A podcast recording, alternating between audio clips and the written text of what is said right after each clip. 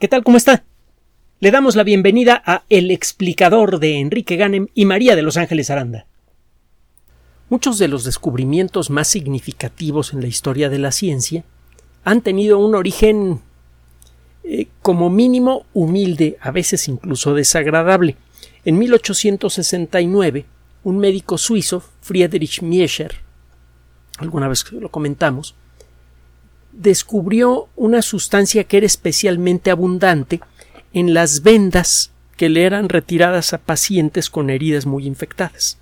Estas vendas estaban cargadas con pus y eh, en estas vendas al microscopio era claro que había una gran cantidad de un tipo de células que habían sido estudiadas con gran cuidado por uno de los primeros grandes cazadores de microbios, el señor Mechnikov. Eh, volvemos a reiterar la recomendación, lea Los cazadores de microbios. Le vamos a recomendar otros libros. Eh, en esta ocasión, libros muy conocidos, pero que, bueno, que, de los que mucha gente ha oído hablar, pero que poca gente ha leído realmente. Cazadores de microbios es una verdadera belleza. Pero bueno, en 1869, este hombre descubre en, en estos vendajes una gran cantidad de células blancas que se sabía ya que algo tenían que ver con con eh, la, destrucción de los invasores y eh, las, eh, pudo aislar de estos vendajes sucios, bastante desagradables, una cantidad importante de una sustancia que le llamó nucleína, porque todo parecía indicar que venía del núcleo de los glóbulos blancos abundantes que se encontraban en estas, en estas vendas. En 1878, Albert eh, Kösel, otro investigador, descubrió que esta cosa llamada nucleína era una mezcla de varias sustancias diferentes y que había una que era particularmente importante. Para hacerle corta la historia, que puede usted además consultar en la Wikipedia, para la década de los 30 ya existía la sospecha y que esta sustancia, que no solamente se encontraba en, estas fuentes tan desagradables, sino que parecía existir en todos los seres vivos, que esta sustancia podría ser la responsable por el extraordinario fenómeno de la herencia.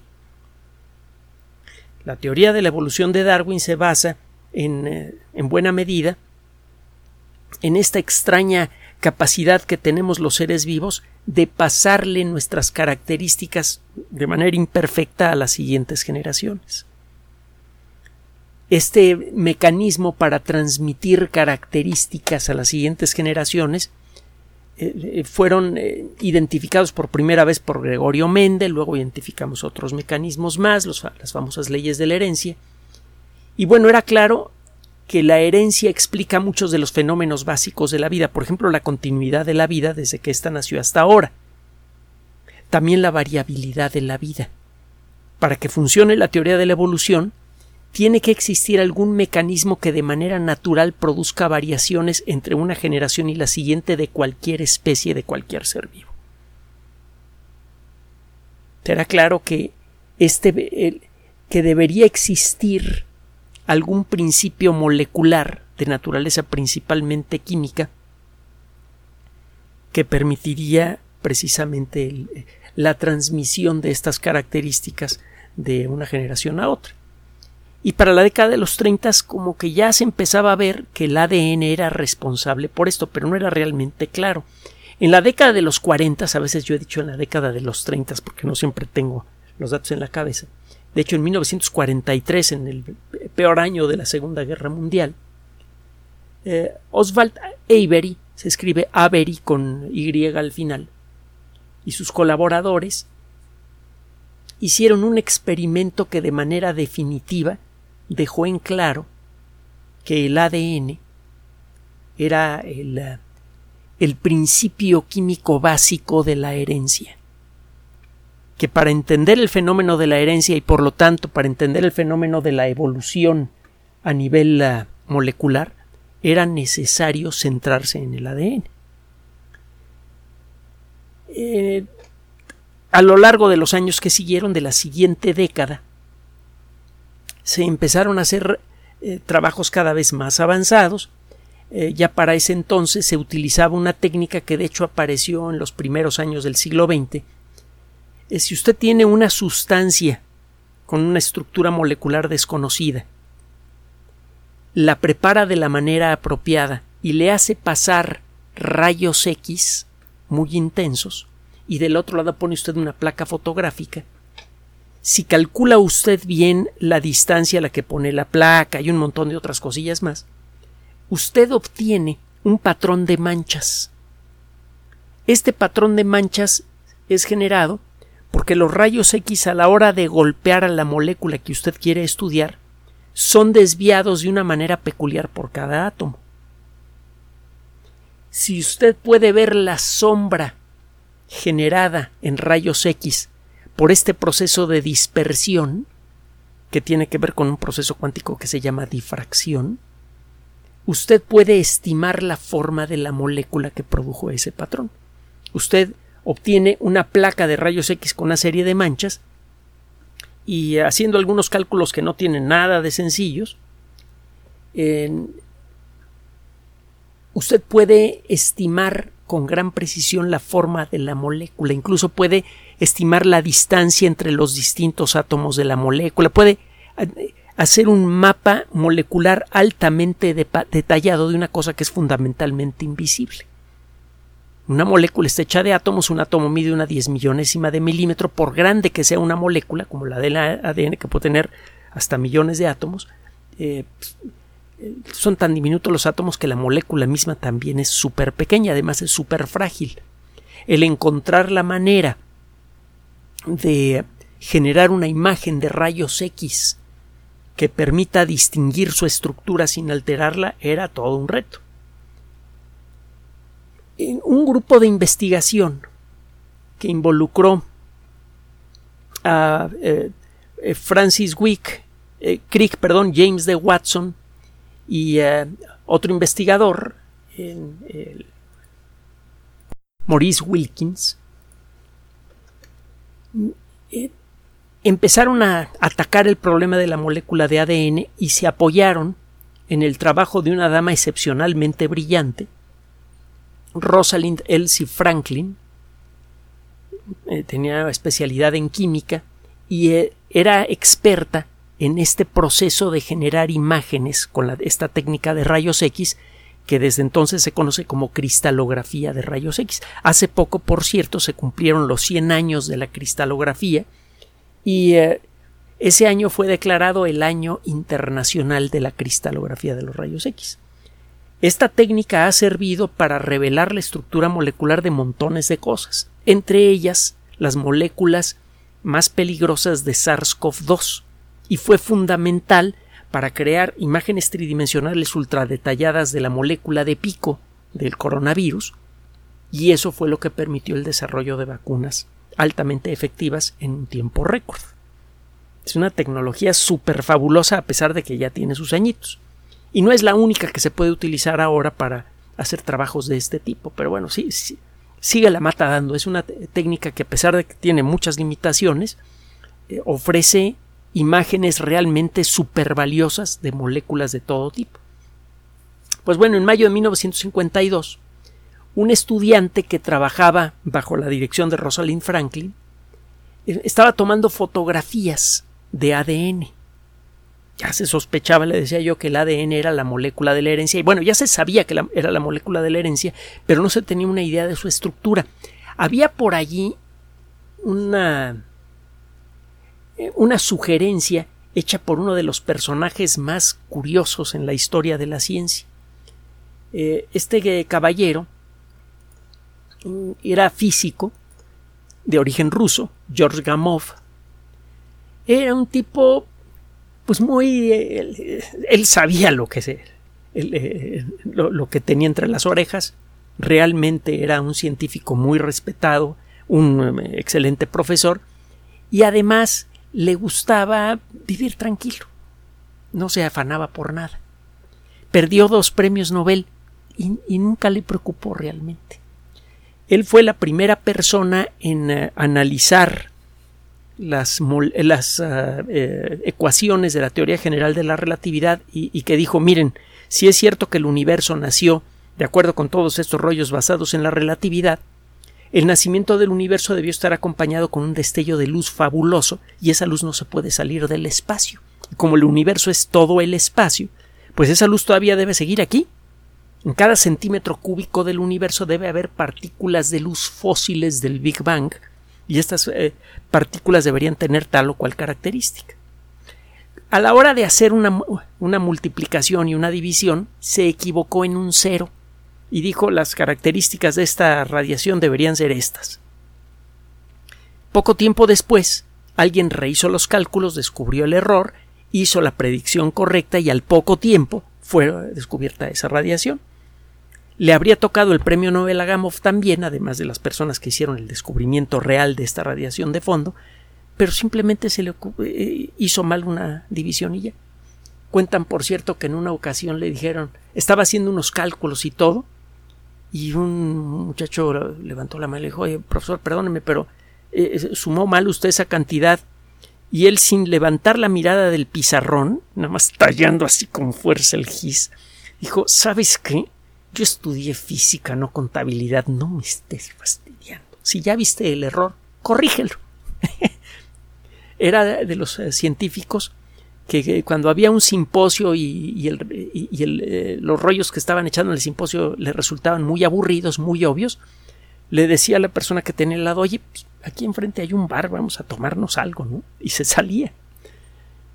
Eh, escribió, por cierto, varios libros de divulgación excelentes, los libros de George Gamov, G-A-M-O-V.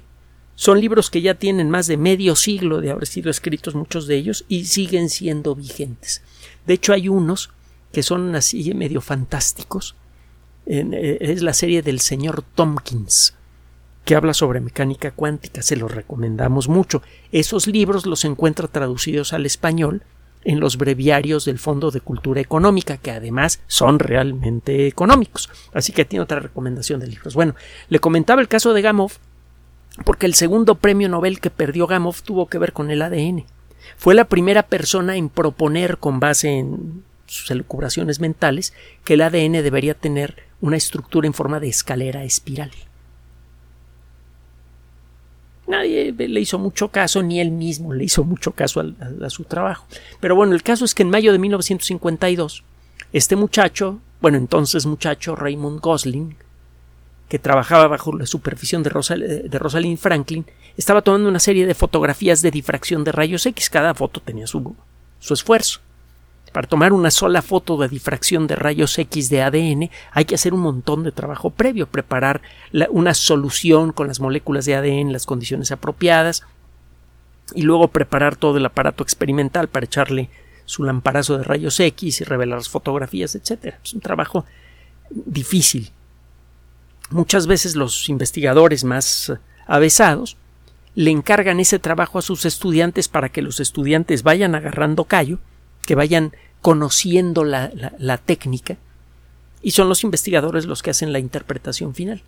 Bueno, hay una fotografía en particular, la fotografía número 51, que resultó ser crucial para toda esta historia que le estamos narrando el día de hoy. El 25 de abril de 1953, están cumpliendo años de esto, por eso estamos hablando de de, este tema el día de hoy, fue publicado un trabajo en la revista Nature, de la que siempre hemos hablado con, eh, gran respeto, que se llama eh, fue, por cierto, un artículo corto, fue un letter. ¿Se acuerda que hemos hablado de esto? La palabra letter en español significa carta. Las cartas, sobre todo las manuscritas, normalmente son relativamente breves. Un letter es una comunicación corta de una o unas pocas páginas en las que un grupo de investigación notifica a, la colectividad interesada sobre un avance que han realizado. Pues ese letter, ese artículo corto, prácticamente una página, decía estructura molecular de los ácidos nucleicos. Y tenía un subtítulo que decía la estructura del ácido nucleico con desoxirribosa. De allí viene el nombre ADN, ácido desoxirribonucleico. En, en este artículo en Crick, Watson y Wilkins describen la estructura tridimensional del ADN. Esta estructura tridimensional solo pudo ser eh, eh, dilucidada de manera directa gracias a la fotografía 51 que fue tomada bajo la dirección de Rosalind Franklin. Mm, hay un libro que fue publicado eh, antes de continuar en 1962. le fue entregado el premio Nobel de Medicina o Fisiología a Crick, Watson y Wilkins precisamente por el descubrimiento de la estructura del ADN. no se le otorgó a Rosalind Franklin porque desgraciadamente Franklin estaba enferma de cáncer y eh, eh, murió poco después de todo esto que le estoy comentando. Además, siempre quedó la sensación de que Franklin había jugado un papel secundario en todo esto.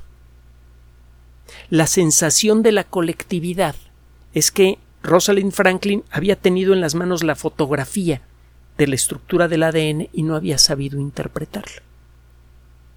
Cuando Watson la vio así por así de refilón, se dio cuenta que esa fotografía revelaba claramente la estructura del ADN y medio escondidas fue con el chisme con sus cuates, los tres publicaron y se ganaron el premio Nobel y dejaron de lado a Rosalind Franklin.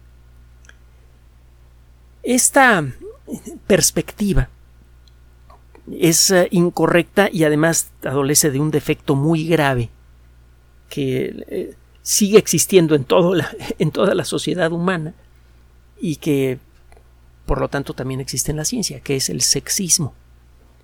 Supuestamente, esa es la, la explicación oficial de todo este rollo, Rosalind Franklin no tenía la capacidad intelectual de darse cuenta de la o profesional de darse cuenta de la importancia de la imagen que había generado su equipo. Y no fue sino hasta que un hombre, Watson, le echó lente a la imagen, que dijo, ah, aquí está la estructura del ADN. En parte, esta historia se ha visto reforzada por un documento que se puede leer de muchas maneras diferentes. Es un libro apasionante con muy pocos tecnicismos, que narra la historia del descubrimiento del ADN. El libro se llama La doble hélice y es presentado por James D. Watson. Es un libro fundamental, no solamente para un biólogo, para todo mundo, porque verá, la revolución del ADN apenas está empezando y ya tiene importancia estratégica, simplemente con el rollo de los transgénicos, por ejemplo con el rollo del desarrollo superacelerado de las vacunas contra COVID-19 y por miles de cosas más. Por ejemplo, la aparición de insulina que se le puede inyectar a una persona sin que tenga efectos secundarios negativos. Esto no pasaba antes, porque ahora hay insulina molecularmente idéntica a la humana, gracias a la ingeniería genética. Y lo que viene es espectacular la eliminación del proceso de envejecimiento, la eliminación del cáncer y de muchas otras enfermedades jugueteando con nuestros propios genes, el mejoramiento, esperemos, para toda la población de nuestras características físicas e intelectuales jugueteando con nuestro ADN, todo eso está en juego. Es el cambiar no solamente al mundo, sino a nosotros mismos gracias al descubrimiento de la estructura del ADN. Y es por esto que este libro, que es más como una novela, que, como un texto científico, es un libro para todo mundo, es, eh, eh, es gracias a este descubrimiento que es narrado en este libro que tenemos ahora toda esta tecnología entre las manos. Entonces, lea el libro, por favor, busque La doble hélice de James D. Watson. Super libro. Además es delgadito, delgadito. No creo que se va a echar un rollo de 100 páginas o de 500 páginas. Es un libro delgadito. Y lo encuentra por todos lados en cualquier idioma. Total, esa es la fantasía que se ha tenido con respecto a Rosalind Franklin, que simplemente no entendió lo que tenía entre, las manos. Resulta que acaba de ser publicado un artículo a que no sabe usted en qué revista, en Nature. El artículo es de acceso público, no tiene usted que suscribirse a la revista, que es bastante cara. Es de hecho un comentario más que un artículo científico busque usted en el número de Nature de esta semana, recuerde que Nature, al igual que Science, es una revista publicada semanalmente. Entre usted al sitio de Nature, nature.com, y busque usted el término Rosalind con D al final, Franklin, Rosalind Franklin. Resulta que se conserva desde luego el archivo documental del trabajo de esta investigadora. Eh, generalmente se conservan los archivos de los investigadores porque a veces en ellos pueden encontrarse datos de, gran valor, sobre todo si estos investigadores han participado en algún proyecto especialmente importante. Entonces existe una, una eh, archivo cuidadosamente documentado y clasificado del material que dejó Rosalind Franklin al, morir.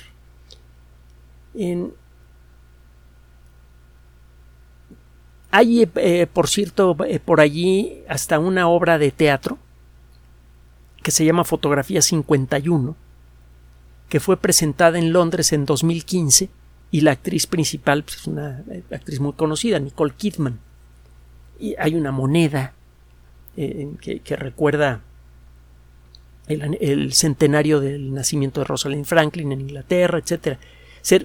Es, una historia que está muy caliente en la actualidad. Bueno, para hacerle corta, corto el rollo, resulta que el análisis detallado del archivo de la doctora Franklin que se encuentra en Cambridge, en el Colegio Churchill, revela una, eh, una serie de manuscritos, incluyendo unas pruebas que estaba haciendo Rosalind Franklin, con un artículo en el que ella proponía la estructura del ADN.